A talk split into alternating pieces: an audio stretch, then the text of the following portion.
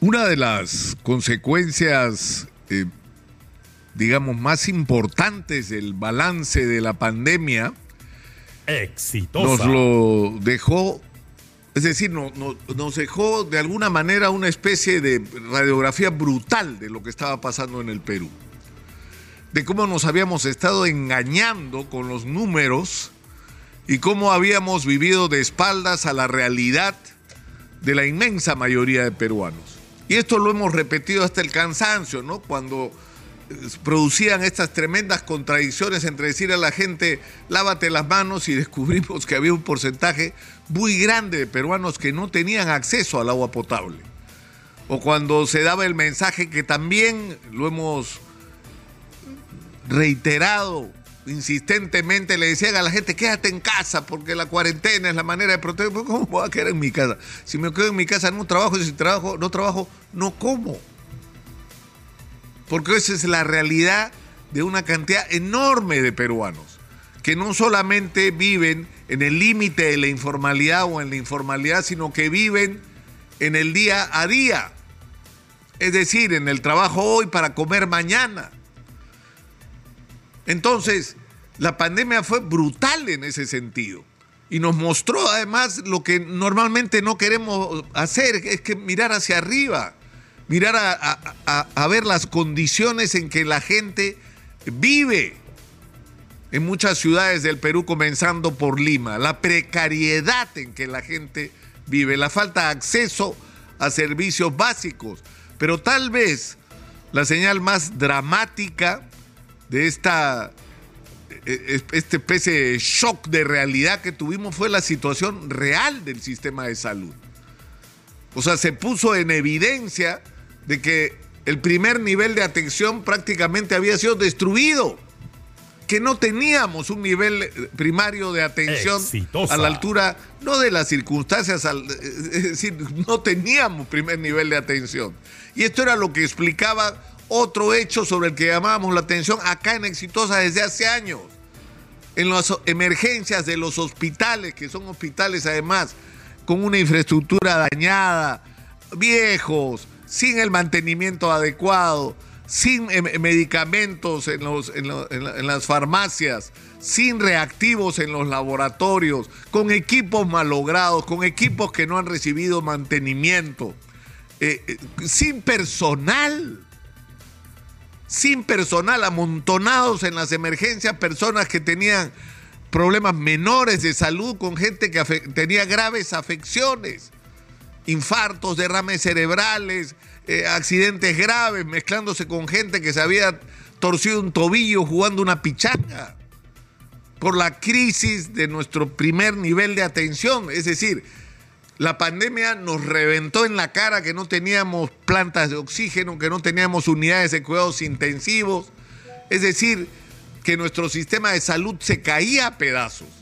Y se suponía que una de las grandes lecciones que había que aprender de esto que vivimos en la pandemia es hacer profundas correcciones en la manera como se había estado gestionando la salud pública en el Perú. Pero lamentablemente, y ha tenido que ocurrir lo del dengue ahora para que volvamos los ojos nuevamente hacia el sistema de salud y veamos que las cosas no han cambiado o no han cambiado significativamente. Conseguir una cita sigue siendo una pesadilla. La situación de la infraestructura del sistema hospitalario es penosa. Hay montones de hospitales tirados que no terminan de construirse por Exitosa. la ladronera que ha habido, por la gente que ha robado con la construcción de hospitales. El primer nivel de atención sigue sin tener el funcionamiento, el equipamiento y el personal que requiere. Y hablando de personal, el sistema de salud sigue teniendo un gravísimo déficit de recursos humanos. O sea, se habla, todas las cifras son por encima de los 20 mil, faltan 20 mil especialistas médicos, faltan más de 20 mil enfermeras en, salud, 20 mil, es decir, de miles de miles los que faltan. Y no es que faltan, y, y es una frase, faltan y es lo que viven los pacientes.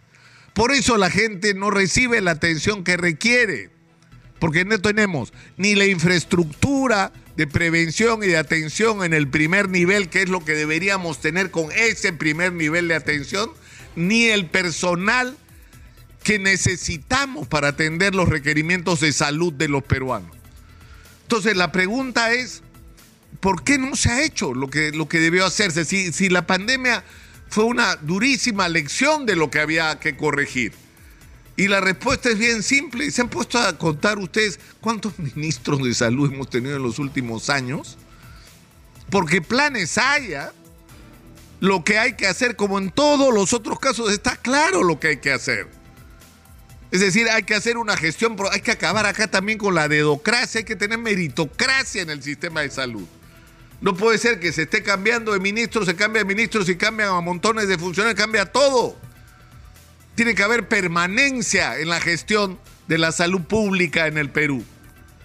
Tiene que haber una propuesta que además está escrita o llevar a la práctica una propuesta de integración de todos los sistemas de salud existentes para que cualquier paciente que tenga un requerimiento pueda ser atendido en el lugar más cercano o en aquel que tenga la posibilidad de darle la atención que requiere.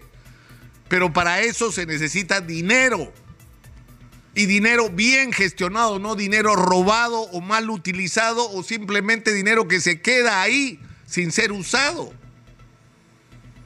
Necesitamos personal, necesitamos primer nivel de atención, necesitamos hospitales especializados, necesitamos que no fallen los medicamentos cuando la gente los necesite y tenga que cruzar la pista para el negocio de algunos de vender al frente lo que debería estar repartiéndose gratuitamente en los hospitales y deberían funcionar todos los equipos de nuestro sistema de salud y deberían ser de los más modernos y deberíamos tenerlos instalados en todos lados, tomógrafos, eh, eh, equipos de radiografía, equipos de laboratorio para todo tipo de análisis y que no esté ocurriendo lo que hoy ocurre, que la gente tiene que cruzar la pista y meter de su bolsillo para hacerse los exámenes o esperar tiempos interminables para atenciones que son urgentes. Es decir, lo que hay que hacer una vez más, como en todos los otros sectores de la vida nacional, es decir, en seguridad sabemos o no sabemos lo que hay que hacer. Por supuesto que sabemos lo que hay que hacer. Con el tema de la prevención de desastre, hace décadas que se sabe lo que hay que hacer. Entonces la pregunta es, ¿por qué no se ha hecho? ¿Por qué no se asignan los presupuestos que se requieren para que no nos pase lo que ya nos está pasando con el dengue otra vez, como nos pasó con la pandemia? Y según los anuncios de los especialistas, se nos viene con todo el fenómeno del niño. Y una de las consecuencias que va a tener este fenómeno del niño que va a ocurrir este año, según los especialistas, y que va a ser catastrófico porque van a ser lluvias mucho más intensas de las que ya vivimos este año no solamente que va a destruir cultivos, pueblos, infraestructura, carretera, puentes, colegios, hospitales, postas médicas, que se va a llevar la vida de personas, que no va a ser un daño enorme porque no hicimos durante años las obras de prevención que debimos hacer, sino que va a traer gravísimas consecuencias en la salud pública y el dengue es solo uno de los males. Y una vez más, no estamos preparados para enfrentarlo. Entonces, hagamos lo adecuado. Una de las conclusiones fue, por ejemplo, la de contratar personal y están discutiendo, pese a que hay una ley que obliga a contratar a los que eran los trabajadores CAS COVID, que no se les contrató por gusto, se les contrató porque era lo que faltaba. Era el personal que necesitábamos para atender a la gente, no solamente en la emergencia de COVID, de manera permanente. Entonces, este es el momento de hacer las cosas más urgentes. ¿Y tiene que inyectarse presupuesto? Por supuesto que sí. Y no es un gasto, señor ministro de Economía, es una inversión. Un país con un sistema de salud público que funciona, es adecuado y es eficiente, es un país que eleva sus niveles de producción, es un país eficiente. No es un tema solo de derechos humanos, es un problema de eficiencia en el funcionamiento de la economía y del aparato productivo. Y así hay que entenderlo. Y hay que invertir dinero. ¿Y de dónde va a salir el dinero? Bueno, para eso están ustedes en el Ministerio de Economía. Para eso fueron a la universidad, estudiaron maestría, doctorado, viajaron por el mundo para tener respuestas distintas a no hay, no alcanza o no sé qué hacer. Esa no es una respuesta. Somos un país rico, hemos multiplicado por seis el presupuesto de la República en las últimas décadas. Y deberíamos estar en capacidad de darle a los peruanos, entre otras cosas, el sistema de salud que merece. Exitosa. Y eso es uno de los retos urgentes del momento. Soy Nicolás Lúcar, esto es Hablemos Claro, estamos en Exitosa, la voz que integra al Perú.